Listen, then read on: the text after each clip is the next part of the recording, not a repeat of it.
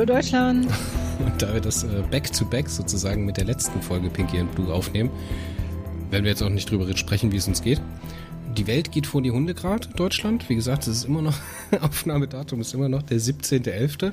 Und ich hoffe, dass das noch jemand hört, wenn das dann wirklich released wird, weil das wahrscheinlich erst in 2022 soweit sein wird. Ihr seid also jetzt schlauer als ich, als wir alle. Ähm, meldet euch mal aus der Zukunft, ob wir noch existieren. die, die Welt geht vor die Hunde und wir besprechen ein Double Feature von ja. Star Trek Enterprise. Ein Triple Feature Folge, eigentlich. Na, ich glaube, Two Days and Two Nights ist ein äh, nicht am 8.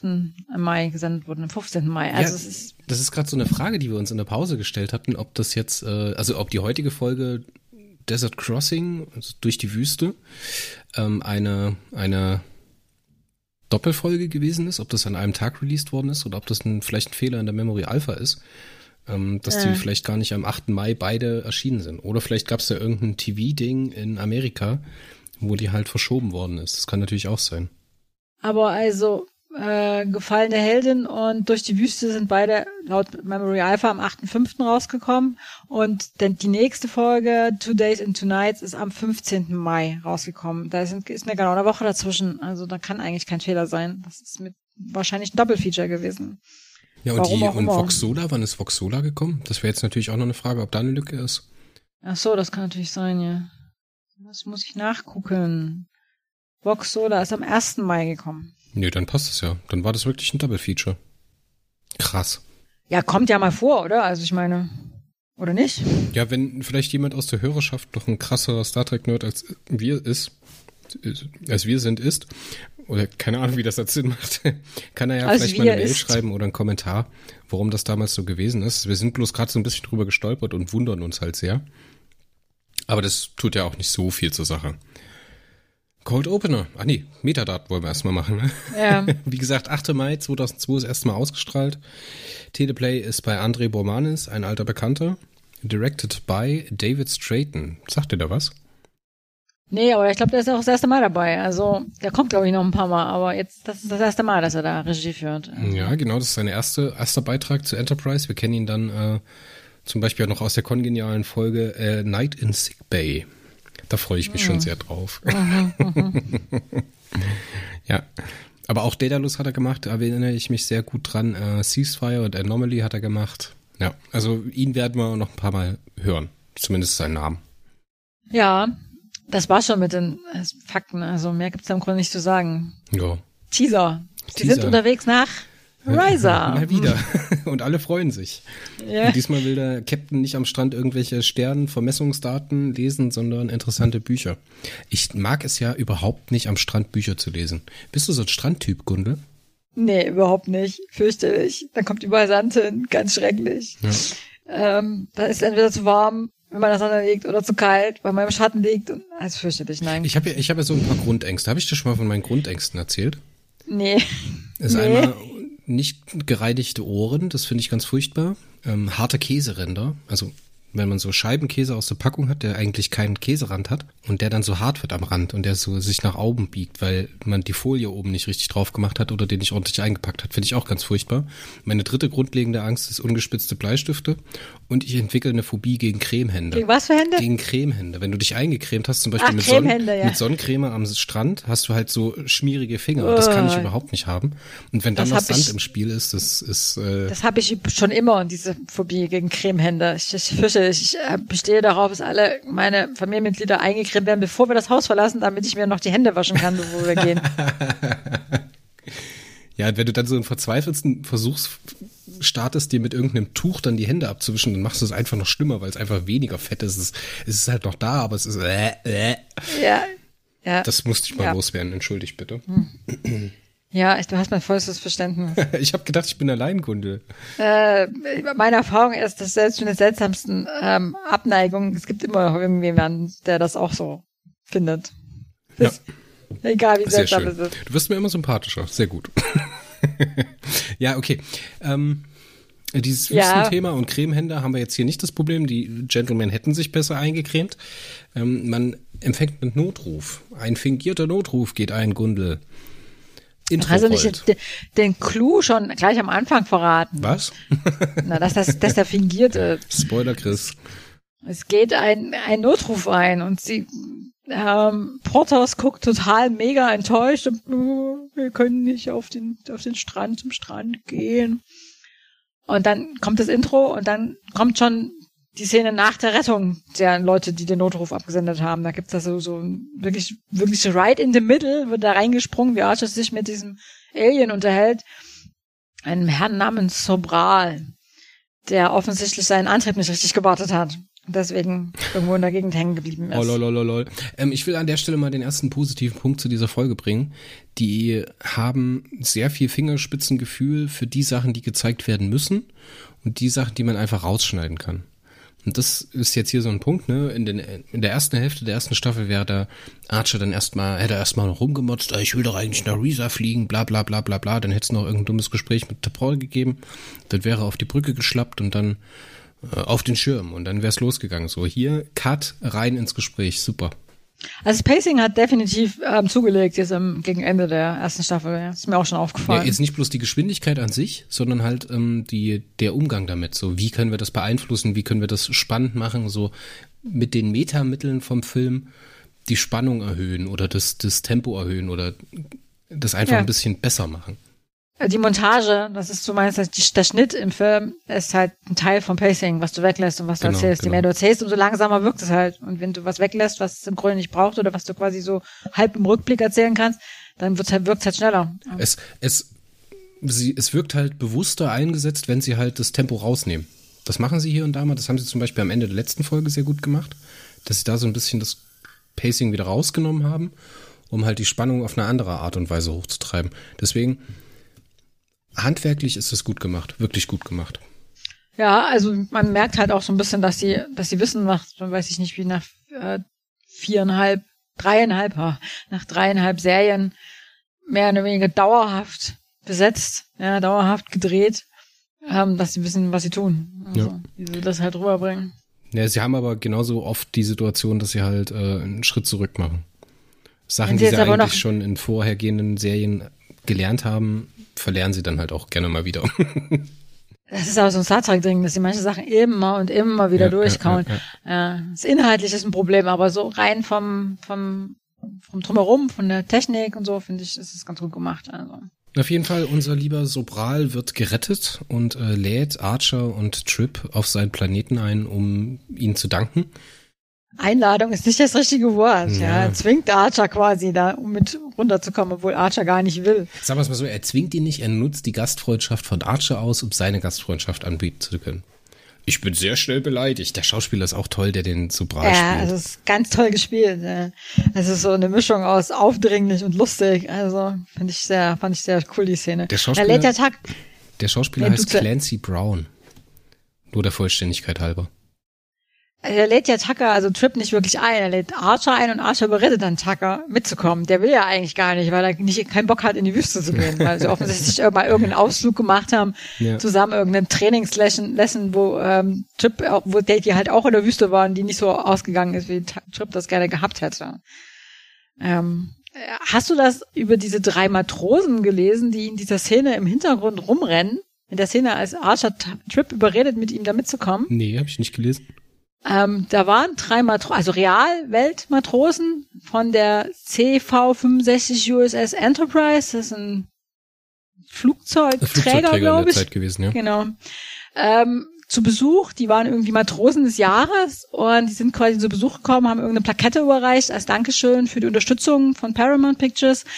Weil Paramount Pictures hat offensichtlich, also sie waren nach Afghanistan abgeordnet zu dem Zeitpunkt, irgendwo im Mittelmeer, glaube ich, haben die gesessen und ähm, Paramount Pictures hat regelmäßig ähm, die neuen Folgen dahin geschickt und die haben die dann quasi auf dem Flugzeugträger ge ge geguckt und da, die waren in dem Jahr 2002 waren die Matrosen des Jahres und quasi zu, zu, als Dankeschön da hingekommen und durften dann quasi im Hintergrund rumrennen.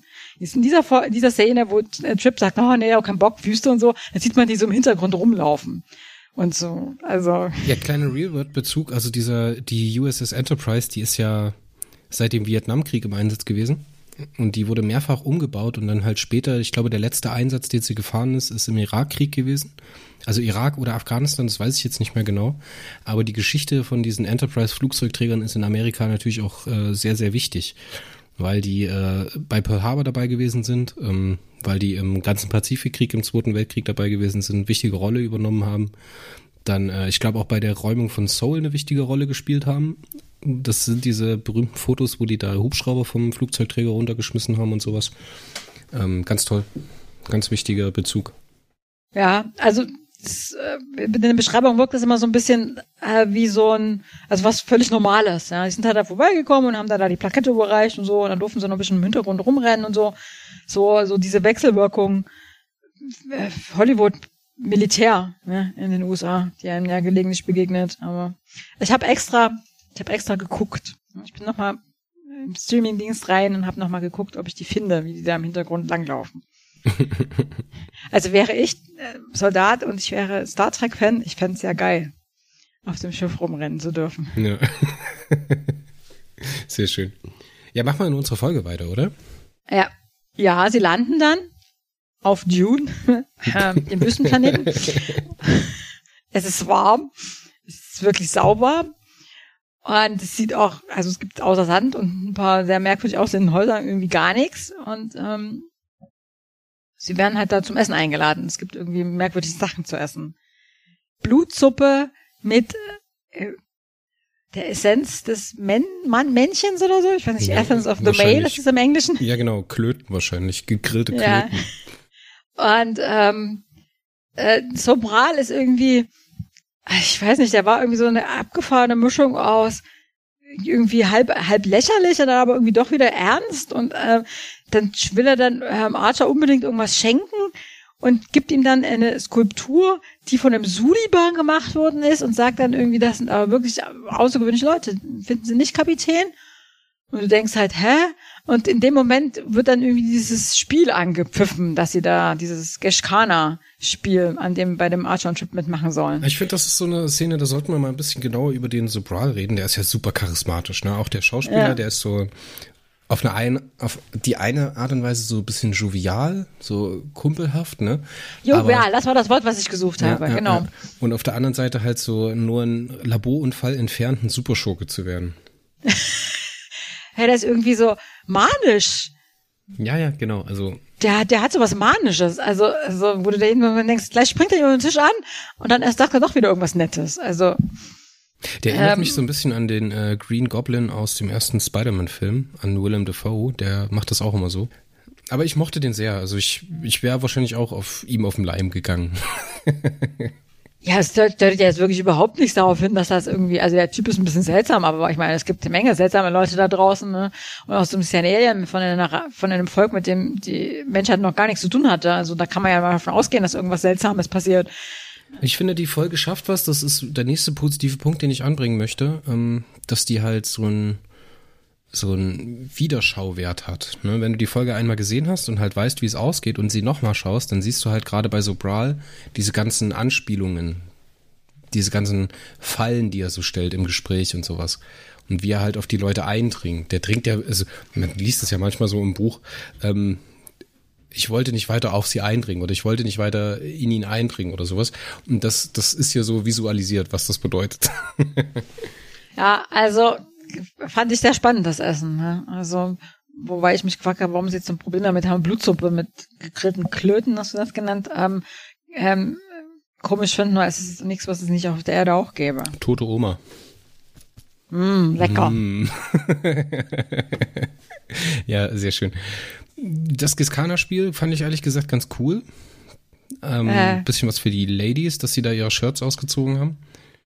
Also ich weiß nicht, vielleicht bin ich die falsche Lady dafür, aber also ich fand es irgendwie leicht lächerlich, weil die Temperaturen und in voller Sonne dann äh, nichts anzuhaben. Ja, dann also, ziehst du dich halt auch nicht aus, ne? Vor allen Dingen, weil du, ja. wenn du auf einem Überlebenstraining in Australien gewesen bist und es eigentlich besser wissen solltest. Ja, also Vielleicht bin ich da zu nerdig, ich weiß es nicht, aber also. Aber trotzdem sehr detailverliebt, auch dieses ganze Camp, was sie da zeigen. Ich finde das relativ cool. Das scheint, weißt du eigentlich, in welcher Wüste das gedreht worden ist? Nee, keine Ahnung. Ist es denn überhaupt in der Wüste gedreht worden, oder? Ja, safe, oder? Also diese großen Vistas dann, das war ja echt abgefilmt. Kann ich dir leider gar nicht sagen.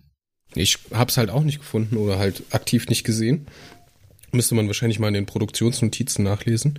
Ähm, aber ich fand das immer ganz cool, weil die entweder von unten, also aus so einem Dünenkessel von unten nach oben gefilmt haben, so dass man den Horizont sozusagen nicht sieht, oder halt den Shot von oben auf eine Sandfläche gemacht haben.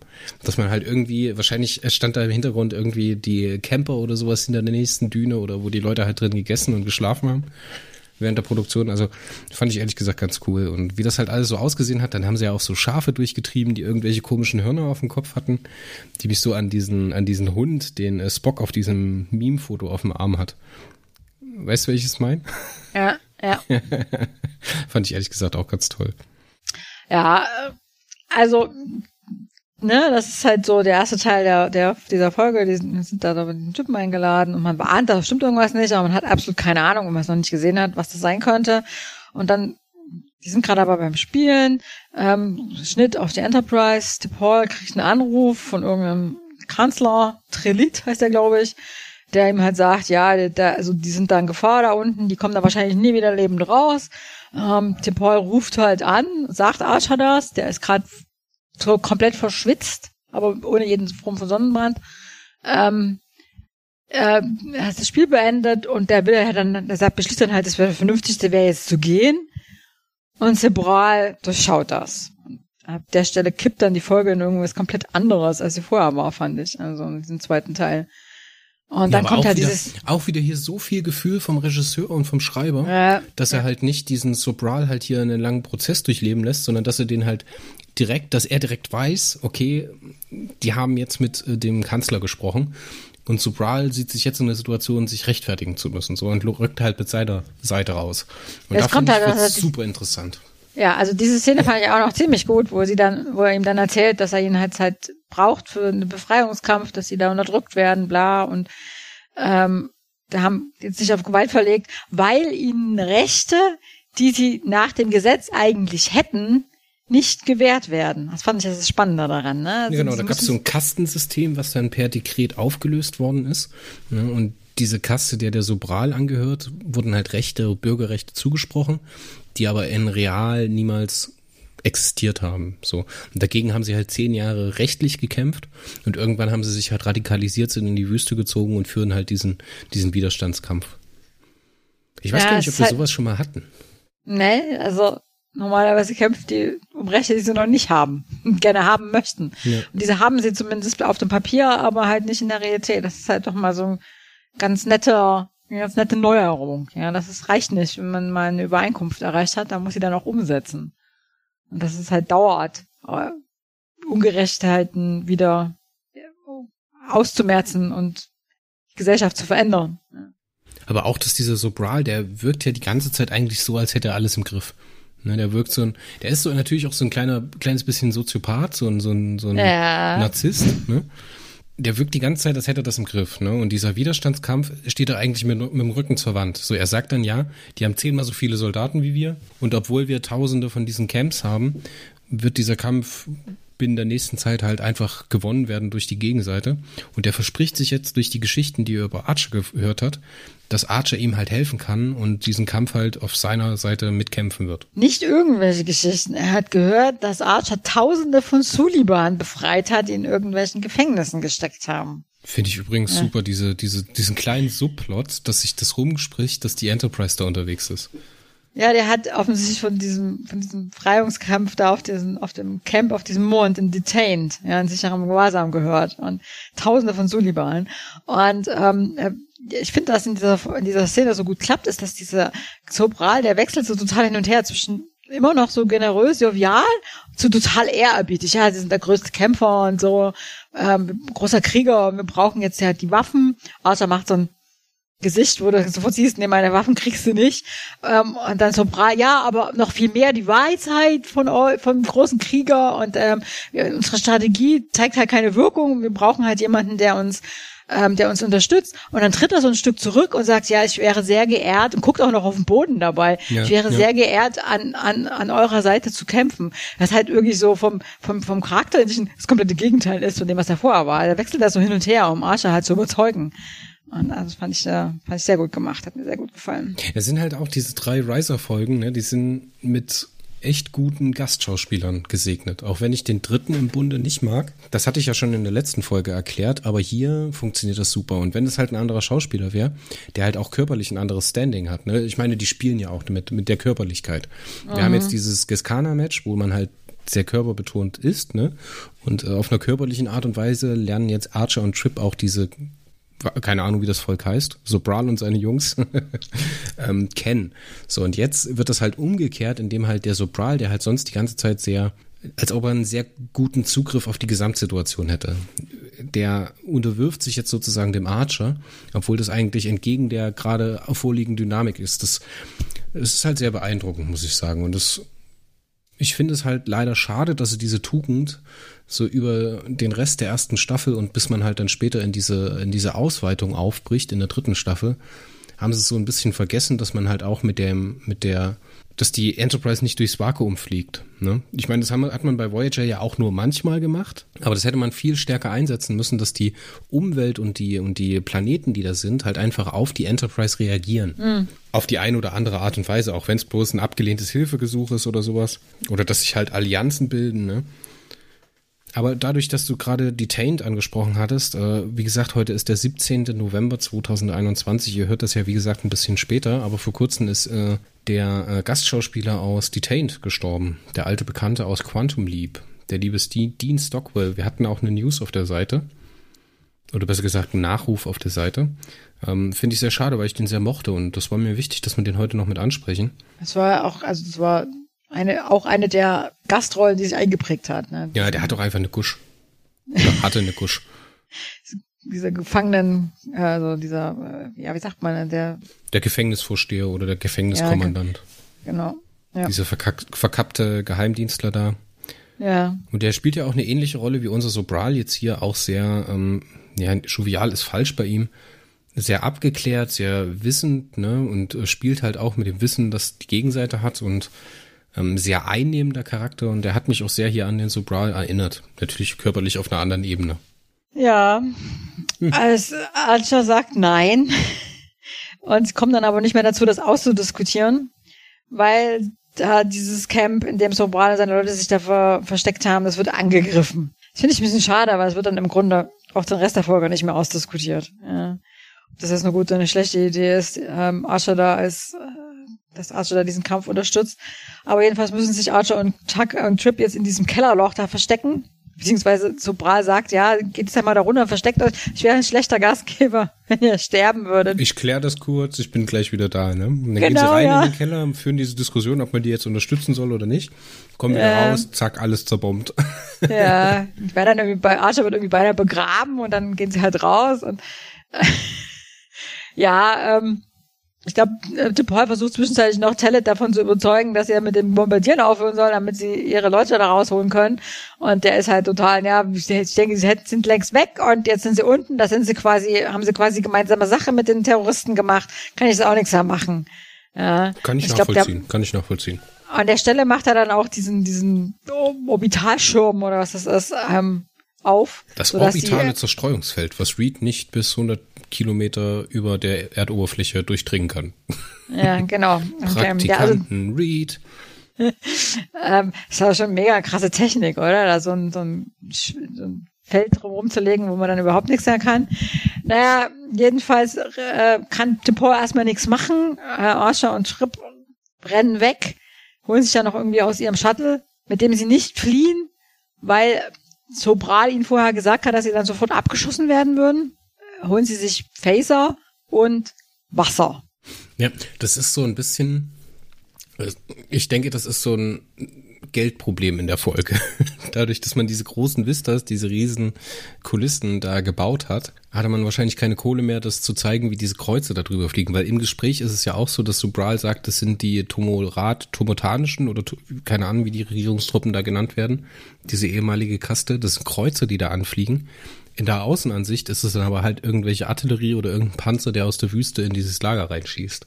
So diese Kreuze sieht man ja nie, bloß in diesem einen Überflug, als sie dann gesucht werden. Ja, also ich bin das, ich finde das prinzipiell nicht schlimm, wenn man ähm, in so einer unübersichtlichen Kampfsituation unübersichtlich bleibt. Also man hat eigentlich nicht so wirklich eine Ahnung hat, was es eigentlich abgeht.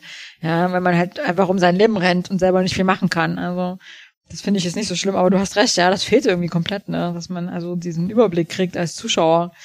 Selbst wenn du in einer Kampfsituation bist, in so einer Situation, würdest du in die Wüste rennen, ja oder nein? Nein, ich würde nicht in die Wüste rennen. In die Wüste rennen, sind die bescheuert oder was? ja, also ich weiß, dafür, dass sie ein Wüstentraining gemacht haben, machen sie irgendwie alles falsch, was man in der Wüste nur so falsch machen kann.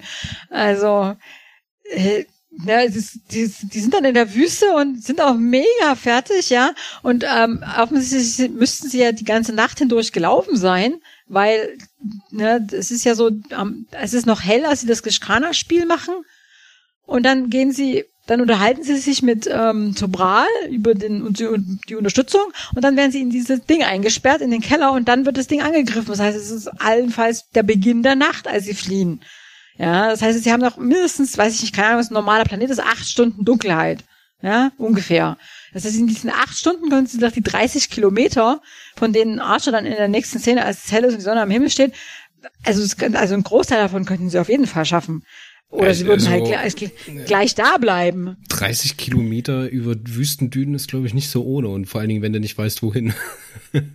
Ja, aber ich meine, sie wissen ja offensichtlich, wo sie hin müssen. Es geht ja bloß darum, dass sie dieses, dass sie das schaffen. Ja, also ja, ich bin bei dir. Das könnte man bestimmt schaffen, wenn man fit ist und alles, ne, wenn man genug getrunken hat. Aber sie machen halt grundsätzliche Fehler. Sie nehmen viel zu wenig Wasser mit und sie nehmen nichts zu essen mit. Weil da sind ja und, auch Not, Notrationen drin. Und vor allen Dingen laufen sie dann bei brennender Sonne weiter. Das macht man doch nicht. Also, tut man doch nicht. Das tut ja, doch weh. Ja. Ja, ich weiß, ich war, was mich auch in dieser, diesem zweiten Teil überhaupt nicht gefallen hat, war Chip. Ah, der hat die ganze Zeit noch gejammert und ah, ja, die, müssen das, mich, die müssen das halt reinbringen, ne? Also, ich weiß nicht, immer wenn, wenn Archer mit irgendeinem anderen Besatzungsmitglied in einer Notsituation ist, ist Archer mal der Mega-Held, der alles hinkriegt und total toll ist und der andere, der lust immer total ab. Ja. Ja, man hätte das äh, ja auch, man hätte das ja auch einfach fairer für den Schauspieler lösen können. Man hätte ja sagen können, keine Ahnung, als sie dort aus dem Dorf rausrennen, bekommt er einen Splitter ab oder irgendwas oder wird getroffen von irgendwas äh. und ist dann verletzt und muss halt durchgeschleppt werden. Dann, dann wäre das Drama ja vorprogrammiert, weißt du? Aber so machst du halt, ist halt wirklich ein bisschen theatralisch von Trip da. Aber hey, ich kauf's fürs Drama. Äh, ich habe ehrlich gesagt so eine Erinnerung, dass mir das beim ersten Mal gucken total gefallen hat, wie sie sich da durch die Wüste kämpfen. Jetzt beim zweiten Mal gucken fand ich es fürchterlich, aber gut. Ich hatte das total langwierig in, in Gedanken. Also ich hatte gedacht so, oh Gott, hört es endlich auf, nochmal Trip, der rumheult, ne? Und vor allem auch so total unlogisch und aus dem Nichts. Ich meine, klar, jeder reagiert individuell auf Hitze und sowas und ist da anfälliger für Hitzschläge, aber doch erstens nicht so schnell und zweitens halt nicht so ein durchtrainierter Typ.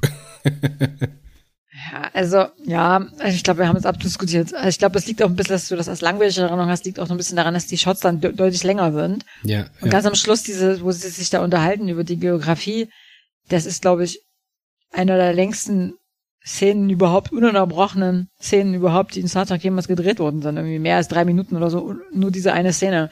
Also ich glaube, es ist dann einfach länger, äh, länger als der erste Teil der Folge. Ja, da haben sie so ein halt bisschen versucht, diese, diese, ähm, diesen Weg da darzustellen, weißt du, diese langen Shots, dieses Ermüdende. Und dann erreichen sie ja irgendwann auch die Siedlung. Ich würde das jetzt hier so ein bisschen aufräumen ja. und dann halt die Sobral Enterprise Handlung hinten ranstellen. Diese verlassene, dieses verlassene Lager finden sie, finden da so Brackwasser, was äh, Archer erhitzt. Und jetzt kommt es dazu, dass er äh, sich um Topol halt so kümmert. Und das fand ich ehrlich gesagt eine schöne Szene. Ich finde es gut, wie er auf ihn einredet, wie er versucht, ihn wach zu halten. Da funktioniert das dann echt. Ne? Weil wir jetzt halt den äh, Chilp haben, der dieses körperliche Problem hat, diesen Hitzschlag und halt vom Captain umsorgt wird. Ne? Er macht natürlich alles falsch. Das wäre es mal mit einer Schocklagerung oder sowas, aber ist egal.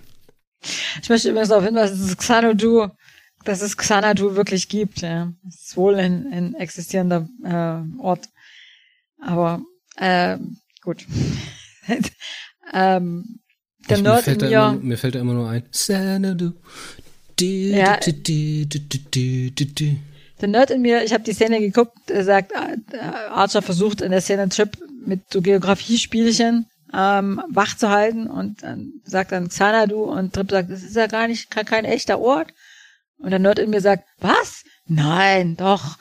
Äh, was war das da du noch gleich wieder? Habe ich auch vergessen. Muss ich mal schnell recherchieren. ja. Das Ergebnis ist, ich habe eine Stunde lang den Wikipedia-Artikel gelesen. oh Mann. Ja, also um jetzt mal kurz zusammenfassen, kurz zusammenzufassen, das ist eine ehemalige ähm, äh, ehemalige Resi Residenz von ähm, Genghis Khan gewesen, namens Chengdu, ja, die große Residenz ähm, in Nordchina, eine mongolische Sommerresidenz. Dieser Nerdfact musste jetzt raus aus Gundel, sonst wäre sie nicht ja, weitergegangen an der Stelle. Genau, so ist das. Und ein ähm, ein englischer Kleriker des 5, 16. Jahrhunderts, nee, 17. Jahrhunderts hat eine, ein, ein, ein Buch rausgebracht, in dem er die Reisebeschreibungen von aus aller Welt gesammelt hat, um zu zeigen, ja, hier die Welt ist unterschiedlich und es gibt ganz viele tolle Orte, ähm, die Gott geschaffen hat. Und äh, da war unter anderem eine Beschreibung von Chengdu von Marco Polo drin und die hat Coleridge gelesen und da hat dieses Gedicht gedichtet, in dem es halt Xanadu heißt. Da, da kommt der Name her. Wow, wow echt, ich bin beeindruckt, wow. Ich hätte jetzt nicht gedacht, dass es irgendwie um Marco Polo gehen kann. Aber es ging um Marco Polo. Wieder was gelernt. Ja. Ja, ich glaube, das reicht doch für diese Szene, oder? Die beiden ja. werden dann halt am Ende noch angegriffen. Wieder von irgendwelcher Artillerie in der Wüste. Ne? Die, man die Harkonnen, die Harkonnen haben extra Artillerie gekauft, um die, um die fairen Atriden da von äh, Dune zu vertreiben. Und ist das eine Anspielung eigentlich?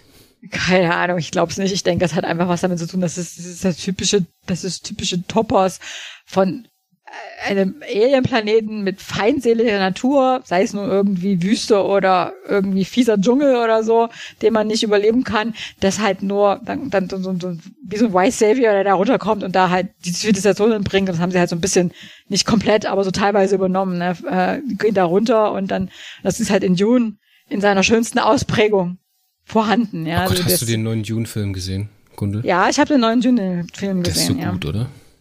Der ist also Wumms, Wumms, Wumms. Ja, ich war mehrere Tage komplett geplättet. Ich war körperlich danach so fertig, als ich mit Dominik aus dem Kino gekommen bin. Ich war so kaputt. Es hat mich alles so mitgenommen. Ich fand den fantastisch. Ich will den jetzt so erstmal ein Jahr, glaube ich, nicht noch ein zweites Mal sehen. Ich hole mir den irgendwann auf Blu-ray und schaue mir nochmal zu Hause an. Aber ich will das erstmal so konserviert halten.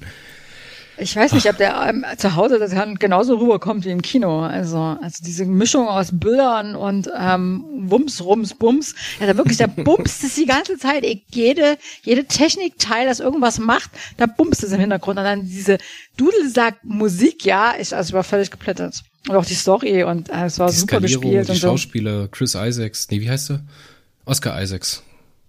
Ich, äh, Dominik also, und ich haben ja so einen kleinen Crush auf ihn seit dem Film. Okay. Du weißt ganz genau, wie es ausgeht, so, aber du drückst die Daumen so, komm, Aska, du schaffst das. Gib dir Mühe. Es gibt eine Chance. Du schaffst das. äh, ja, also ich fand ihn auch gut, ja. Also bleibt aber bestehen, dass es halt so ein äh, grenzwertiger äh, kolonistischer Topos ist, ne, mit diesem von einem von außen kommenden äh, Helden zu rettender äh, Wüsten oder irgendwie anders Wildnis ähm, was mich bei äh, Dune noch, zusätzlich noch stört, sind die Frauen sind irgendwie Hexen. So, magische Hexen. Uah. Ja, du weißt Frank Herbert und sein Frauenbild, ne? Ja, aber also, das ändert nichts daran, dass es ein guter Film ist. Aber ich, also um jetzt mal wieder zur Enterprise zurückzukommen, ich denke, das spielt sich so ein bisschen rein. Das ist so ein Science-Fiction-Topos, ja, mit diesem ähm, Avatar kommt es vor. Da gibt es immer halt so eine so eine Wildnis und dann kommt von außen jemand rein und der der tut dann irgendwas Gutes und am Schluss ist alles toll, weil er da hingekommen ist. Es ist halt so ein äh, Apologismus für Kulturimperialismus, aber ja. ist egal. Das ist ja hier an der Stelle nicht so schlimm, aber ich denke, das spielt damit rein. Also Typisch ich denke, das eine, ich denke nicht, dass es eine bewusste Anspielung auf Dune ist, sondern das ist halt eine unbewusste Anspielung. Also es ist halt mit drin, weil das halt so ein typischer, sehr verbreiteter Science-Fiction-Topos ist. Von daher, ich finde es nicht schlimm, im Gegenteil. Also ich finde die Folge gut, aber also es ist halt so, da kommt das, denke ich, her. Gerade, und es wirkt ja auch so voll Dune-mäßig, oder? Mit diesen Sanddünen und so. Ich finde das mega. Also echt, ist ein bisschen lächerlich, weil gerade in den Shots, wo äh, Archer und Trip alleine unterwegs sind, wenn die Kamera so aufzieht, sieht man halt hier und da Reifenspuren im Sand. Echt, ja? Ja, und okay. das ist halt ein bisschen quatschig. So genau habe ich gar nicht hingeguckt, aber. Naja, gut, also äh, parallel versucht die Enterprise ähm, Archer und Trip zu retten. Es gibt wieder einen Read-Moment. Ja, Genau, war der, ein, schlägt vor, der schlägt vor, einen Satelliten auszuschalten, um dieses, äh, wie nennen sie das? Streufeld? Also im Englischen heißt es Dispersion, genau. Dispersion Field. Da zu zerstören und halt äh, die orten zu können, um dann mit einer Fähre die beiden abzuholen. Und in diese Situation schlägt Paul aus und sagt, okay, wir versuchen nochmal zu kommunizieren. Die Kommunikation kommt auch wieder nicht zustande, hin und her. Man will nochmal mit Trillet äh, telefonieren und dann am Ende fliegt Sobral wieder in seinem Shuttle an und macht eine tierische Szene. Ja, der will halt gerettet werden, ne? weil er halt Schiss hat, dass er auch abgeschossen wird. Und sie, nee. Paul lässt ihn dann rein und dann wird aber klar, der muss ja da irgendwie rausgekommen sein. Wenn er rausgekommen ist aus dem Dispersion Field, dann kommt man vielleicht auch rein. Und die müssen den dann überreden. Dass ja, er ihnen hilft, ne? Sie überreden ihn durch Desillusionierung, ne? Also sie ja. geben seine Illusion auf, dass Archer diese äh, Quisa Zaderach ist, um jetzt mal in unserer Metapher zu bleiben. Hallo, ja. hallo. Ich krieg gerade Hundebesuch. Hallo.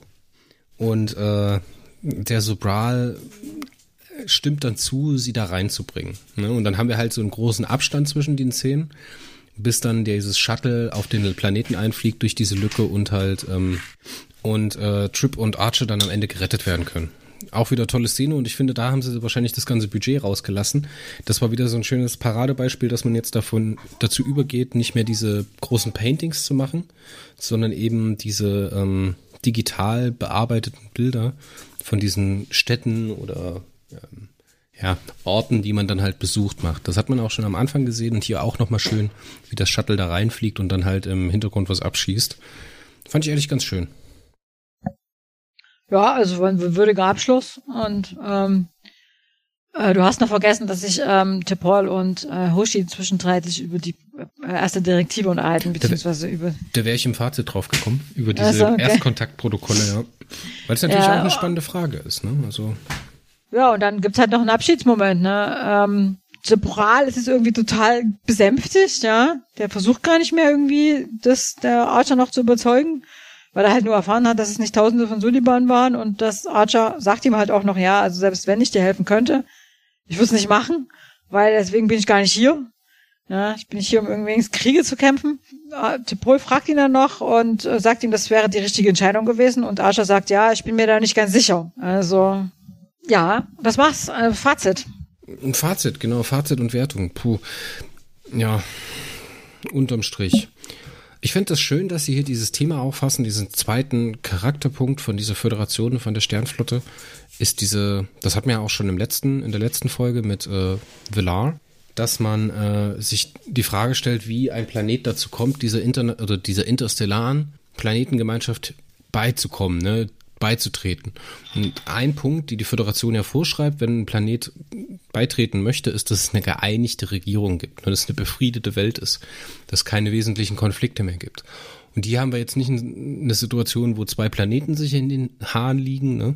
sondern wir haben halt ein intraplanetarisches System in der Gesellschaft durch die Auflösung von diesem Kastensystem und der Unterdrückung dieser einen ethnischen Gruppe oder was es dann am Ende alles ist. Finde ich ehrlich gesagt ganz spannend und finde ich auch gut, dass man hier die Frage stellt, wie man da zu diesen Protokollen kommt, ne, von denen äh, Paul immer erzählt. Naja, äh, Hoshi macht sich ja also konkret Gedanken, ne? Die sagt halt so, ähm, ne, erst unsere Erstkontakte, das ist ja so ein Erstkontakt gewesen, der komplett in die Hose gegangen ist. Und sie fragt dann Paul, wie ist das denn damals gewesen, als die Vulkanier auf der Erde gelandet sind? Warum denn gerade in Montana? Also warum nicht irgendwo anders? Und Paul sagt, ja, da war halt der Warp-Antrieb. Ne? Und ähm, Hoshi sagt, ja, es war halt in den Vereinigten Staaten, das hätte ja durchaus so ein paar andere Länder irgendwie aufbringen können. Und daraufhin sagt äh, Paul halt, ja, das vulkanische High Command hat halt da spezifische Protokolle für solche Kontaktaufnahmen.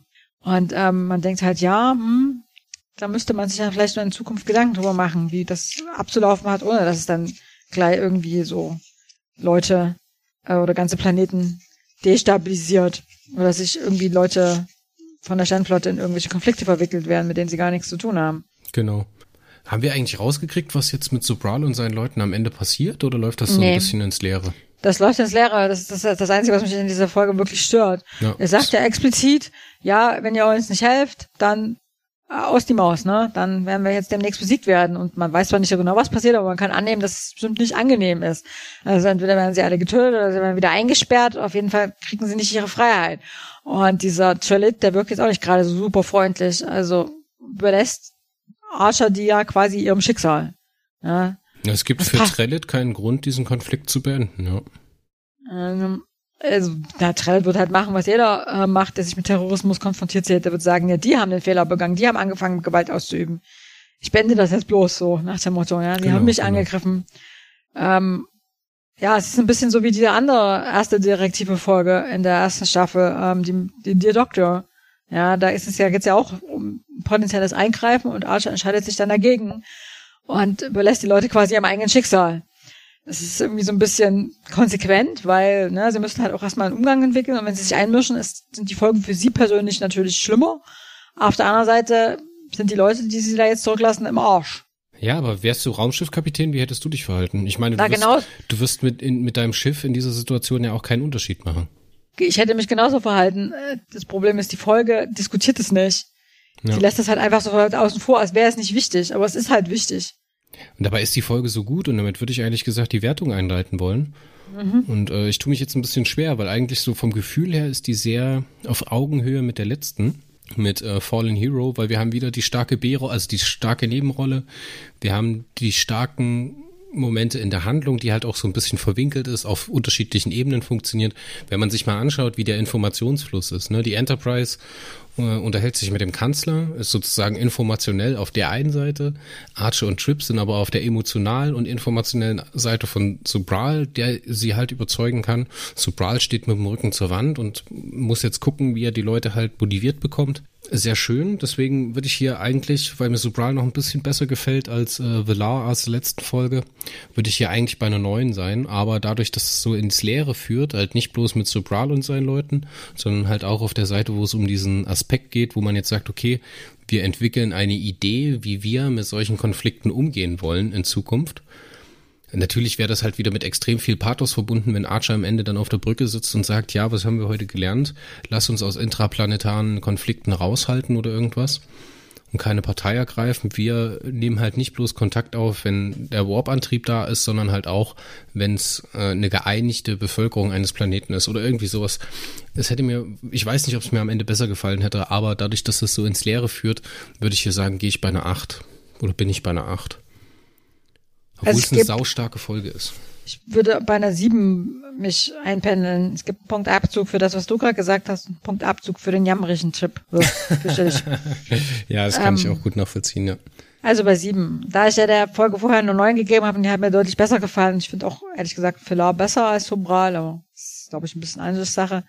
Also Geschmackssache ist das. Ja. Ähm, würde ich eine 7, mich auf eine 7. Ah, ja. ja. Punkt. Haben wir zu der Folge noch irgendwas? Ich glaube, wir haben alles Wichtige angesprochen, oder? Dann wird man noch einen Ausblick wagen, was es beim nächsten Mal gibt. Na, die dritte Riser-Folge. Genau, zwei Tage, zwei Nächte. Mit dem Schauspieler, dem Gastschauspieler, den du nicht leiden kannst. Ja, ich muss, jetzt noch, ich muss jetzt noch nachgucken, wie der heißt. Ist dieser Deutsche zufällig? Ich weiß es gar nicht. Rudolf Martin? Ist das der zufällig? Der spielt einen äh, Mann namens Ravis oder Ravis. Ja, ja, genau, der ist es. Also ich meine zumindest, dass das derselbe Schauspieler ist. Ich werde das bis zum nächsten Mal noch recherchieren. Aber äh, ich bin ehrlich gesagt sehr davon überzeugt.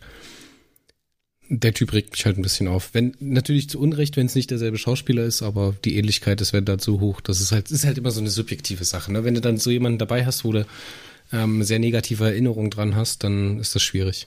Ich glaube, das, das, so eine Urangst vor bestimmten Schauspielern haben wir alle. Schauspieler, die wir sehen und denken, oh, nicht der schon wieder. Ich finde übrigens Chevy Chase zum Wegrennen. Okay. Confession oder die nackte Kanone ist auch überhaupt nicht lustig. Oh, fürchterlich, ja. Na, alles klar. Dann äh, hören wir uns beim nächsten Mal, wenn es wieder heißt Pinky and Blue hier im Warp Warpcast, dann äh, mit zwei Tage und zwei Nächte im Original. Two Days and Two Nights. Two Days Juhu. and Two Nights, ja, endlich mal eine gute Übersetzung. Bis zum nächsten Mal. Tschüss. Hey du nach Deutschland.